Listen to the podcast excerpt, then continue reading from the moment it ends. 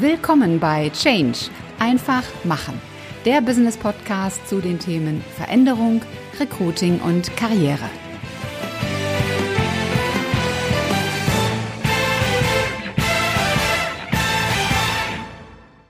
Hallo, liebe Podcast-Community und willkommen zu einer neuen Episode in deinem Business-Podcast Change einfach machen.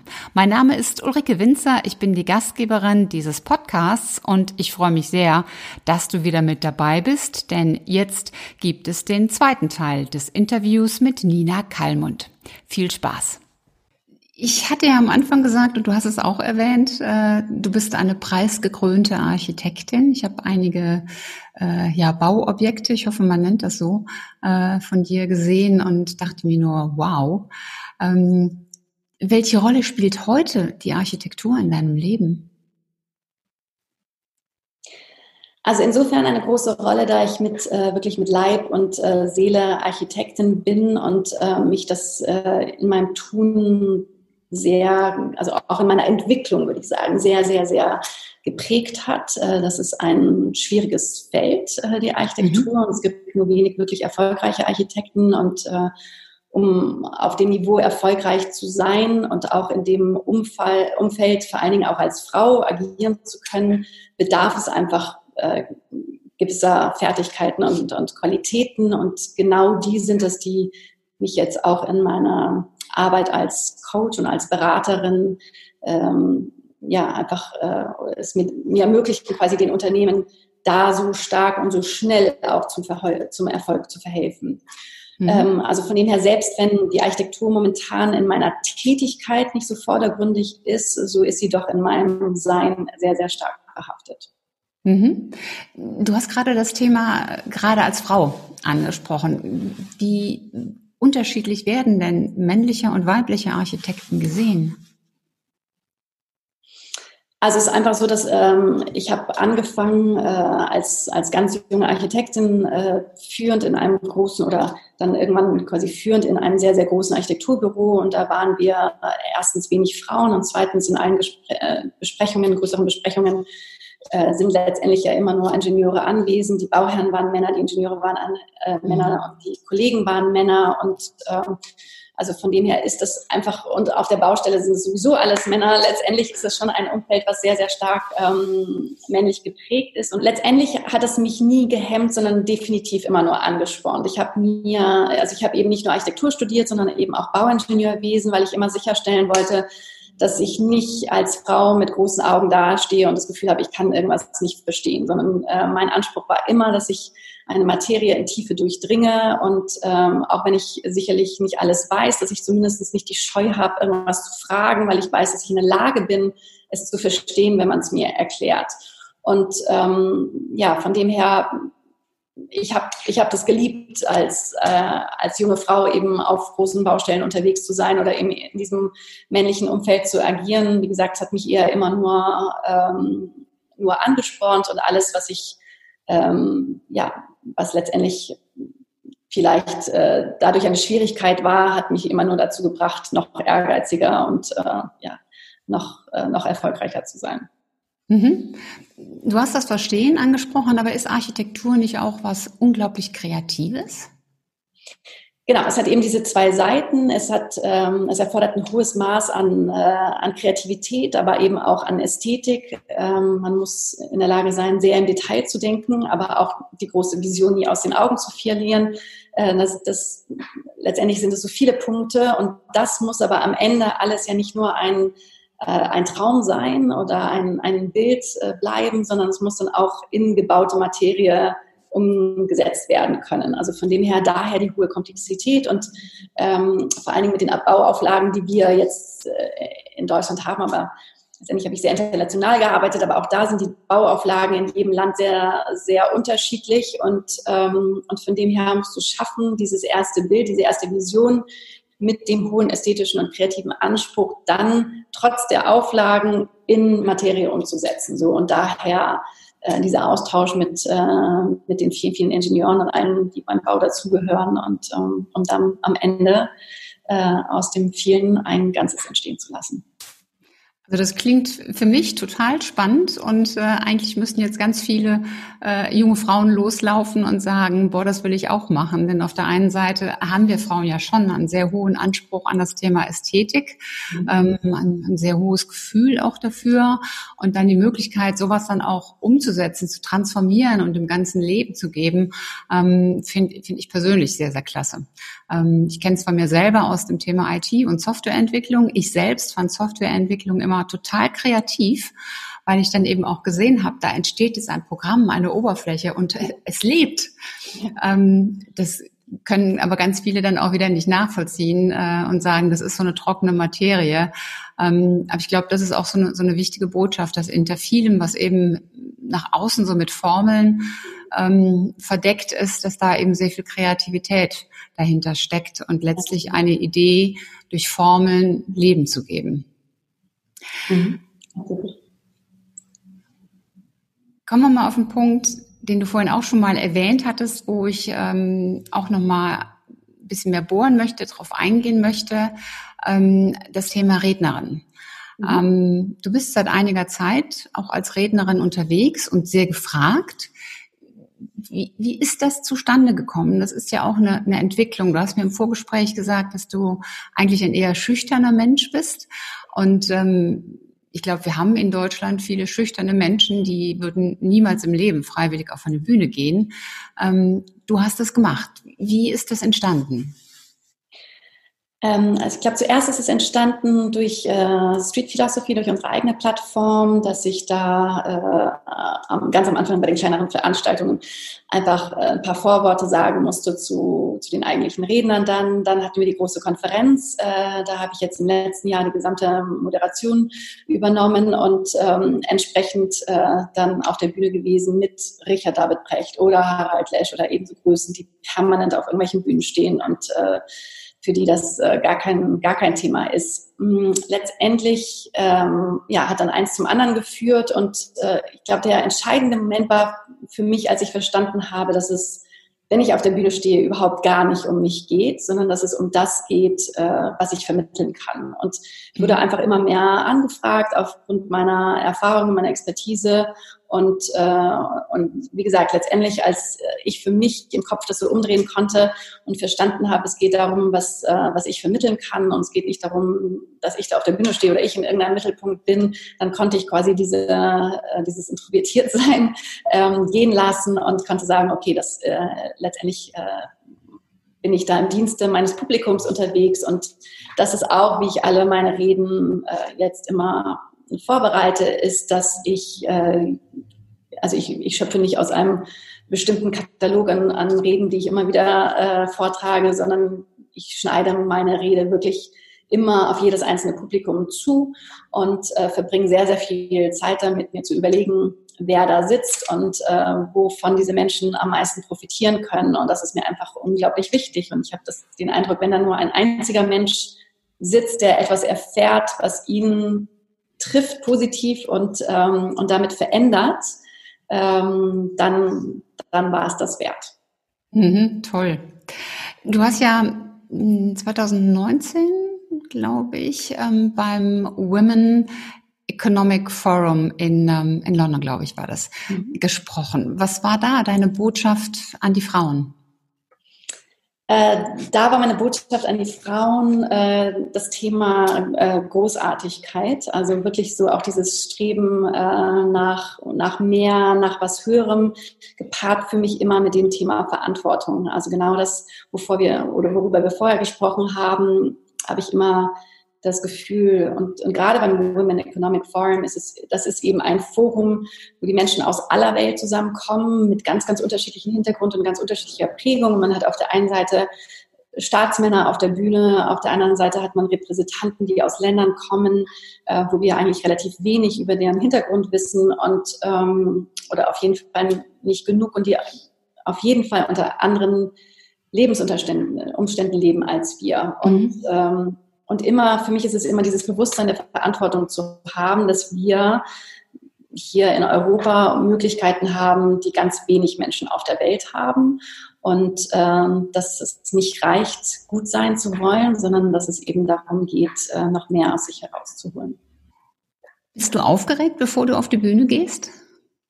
Ja, ich bin sehr aufgeregt, weil ich diesen hohen äh, Perfektionsanspruch an mich selbst habe und ähm, und einfach äh, sicher gehen möchte, dass ich für mein Publikum alles gebe. Und von dem her ja, bin ich sehr, sehr aufgeregt. Bis zu dem Moment, wo ich auf der Bühne stehe, dann ist alles in Ordnung. Mhm. Was tust du etwas oder wird dir etwas klar in dem Moment, wenn du auf der Bühne bist, ähm, dass sich da innen drin so ein, ein Schalter umlegt oder wie muss ich mir das vorstellen? Äh, ich glaube, es ist einfach so dieses Gefühl, dass ich dann in meinem Element bin. Dann kann ich sowieso nichts mehr machen. Dann, dann stehe ich da. Und, ähm, und dann gebe ich einfach alles, äh, was ich habe. So, von dem her ja. gibt es dann kein Auskommen mehr sozusagen. Äh, und äh, ja, dann ist es nur mit voller Kraft nach vorne.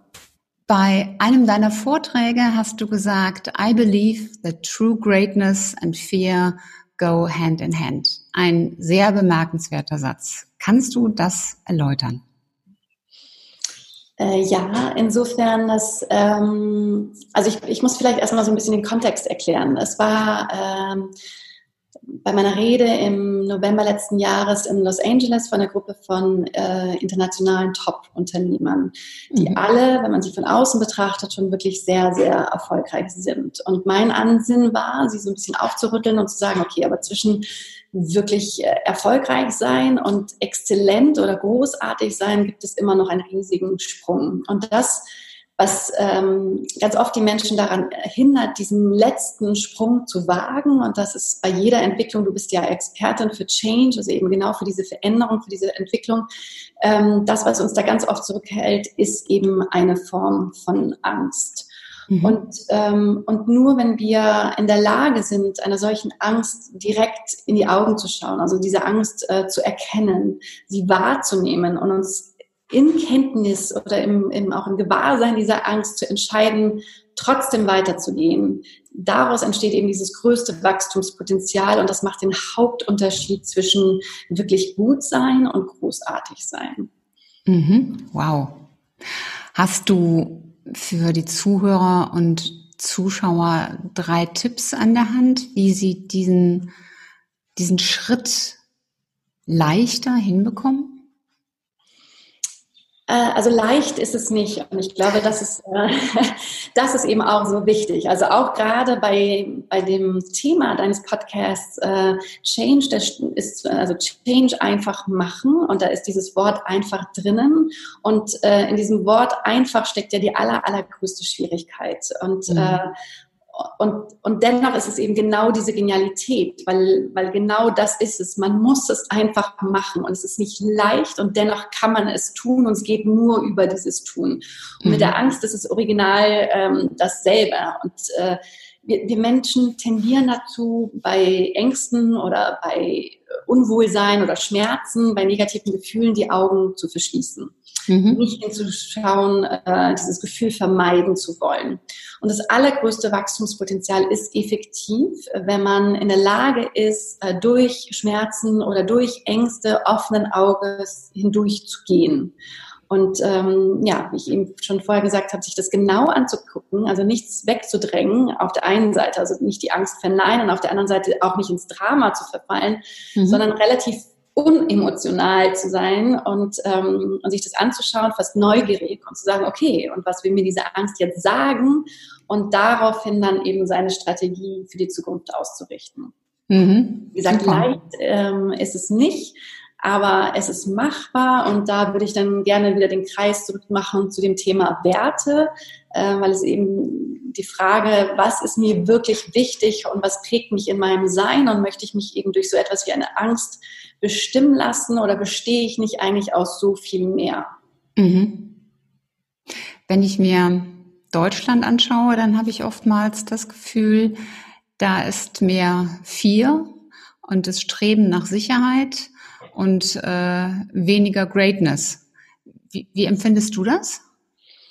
Also wir Deutschen sind sicherlich äh, stark geprägt von äh, Pragmatismus und äh, sind äh, ganz gut äh, da drin, mit schwierigen Umständen umzugehen, aber weniger geprägt von einer starken positiven Vision. Und ich glaube, dieses äh, wir schaffen das. Der Kanzlerin während der Flüchtlingskrise hat deswegen auch so wahnsinnig viel Kritik äh, hervorgerufen, weil das eigentlich nicht so, nicht so in uns liegt. Also wie gesagt, dieser Pragmatismus ist groß und auch ähm, die Bedenken sind oft groß. Also eben, wie du sagst, dieses Streben nach, nach Sicherheit, aber weniger dieser, ähm, dieser, diese positive Auftriebskraft.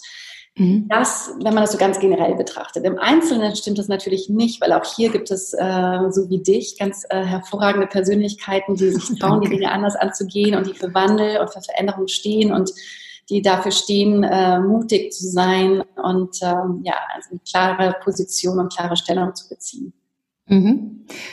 Ich möchte das Thema Angst nochmal aus einer anderen Sichtweise aufbringen. Du hattest im letzten Jahr Meningitis und solltest als Rednerin in Südafrika auftreten. Und du hast es vorhin selbst gesagt, du hast einen sehr hohen Anspruch an dich selbst und hast das dann auch gemacht.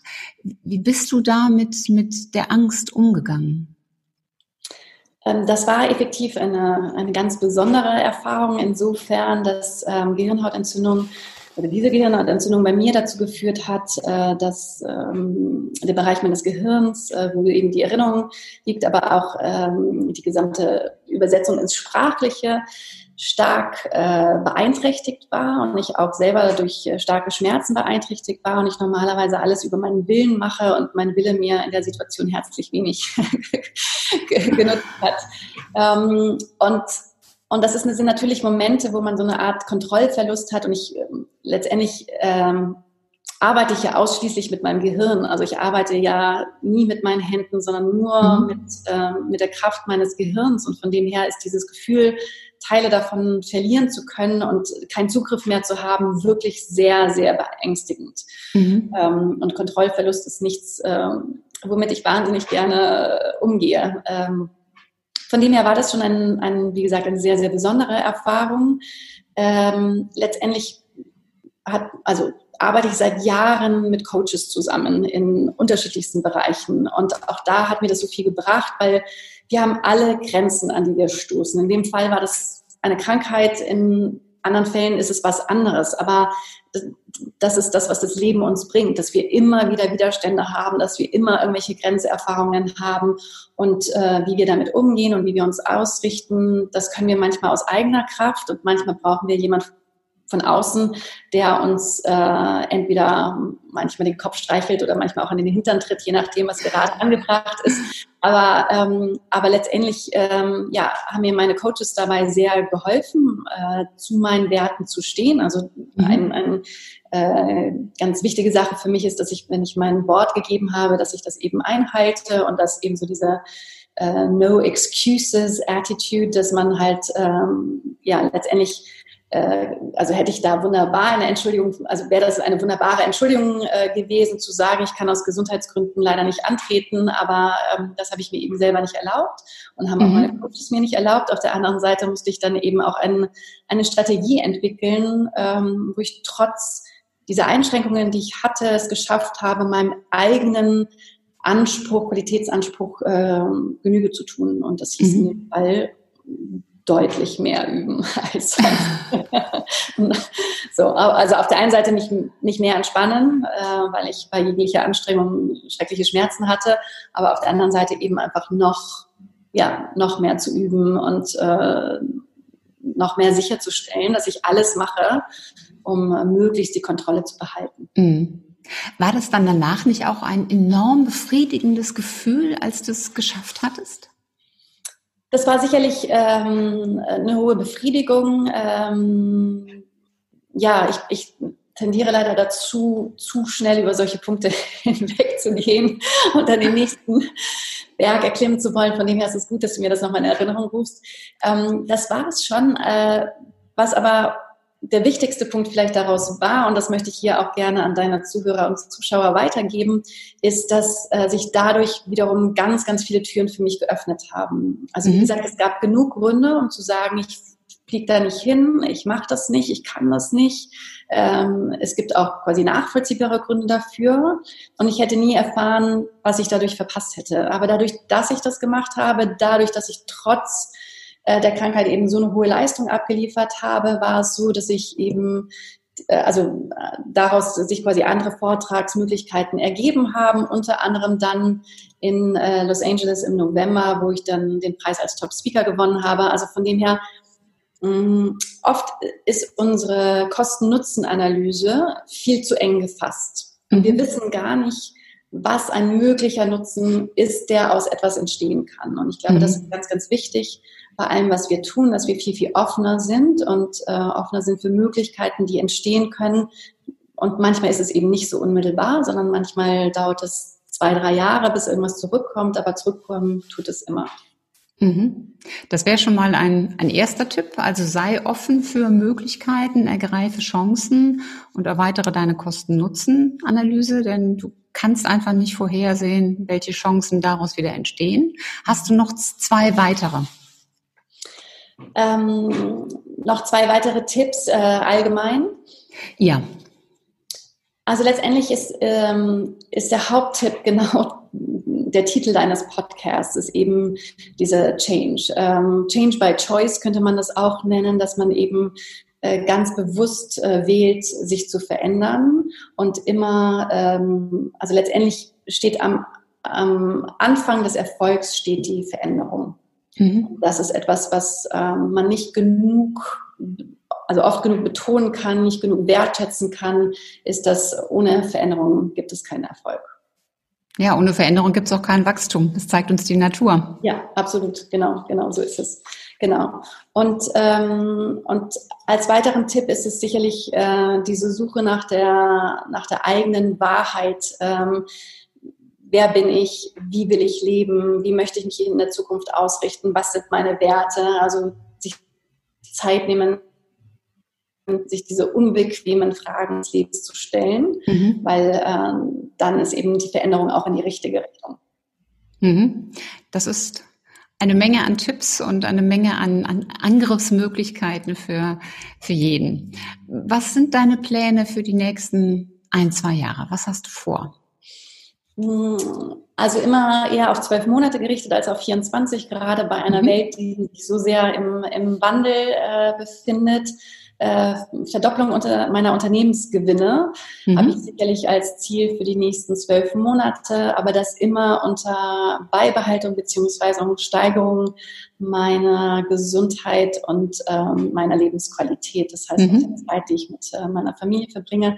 Und übersetzt heißt die Steigerung der Unternehmensgewinne oder Verdopplung der Unternehmensgewinne natürlich auch, dass ich so und so viel mehr Unternehmen und Unternehmer unterstützen kann, in, unterstützen kann in ihrer eigenen Entwicklung. Super. Toll. Ich habe zum Abschluss drei Fragen, die bekommt jeder Gast von mir. Die erste Frage, die erläutere ich immer nur ganz kurz. Ähm, mir geht's immer bei den Menschen darum, dass ich ihre Stärken stärke und nicht Schwächen ausmerze. Und das fängt in der Regel damit an, dass man sich selber mal bewusst ist, warum man eigentlich gut ist in dem, was man tut. Deswegen die Frage an dich, warum bist du gut in dem, was du tust? Es gibt im Bereich des High Performance, äh, das hatte ich vorher schon erwähnt, äh, arbeiten wir viel mit Gewohnheiten. Und es äh, gibt sechs Gewohnheiten, die quasi der Schlüssel sind zu einem höheren Maß an Erfolg. Und eine Gewohnheit davon, die komplett ungewöhnlich klingt, ist das Gefühl der Notwendigkeit.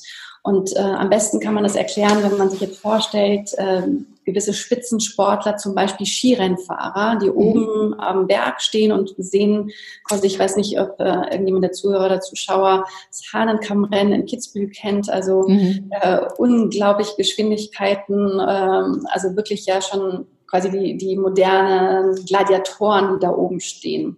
Und wenn die Menschen, die da oben stehen, diese Skirennfahrer, nicht das Gefühl hätten, dieser absoluten Notwendigkeit, da runterfahren zu müssen, würden sie das nie tun. Also kein, sage ich jetzt ja. mal, normal denkender Mensch zu sagen, tut sich so etwas an. Also ist ihr Erfolg ganz stark gekoppelt mit diesem Gefühl der Notwendigkeit. Sie müssen darunter. Sie können nur existieren, wenn sie sich quasi diesen Berg gestellt haben.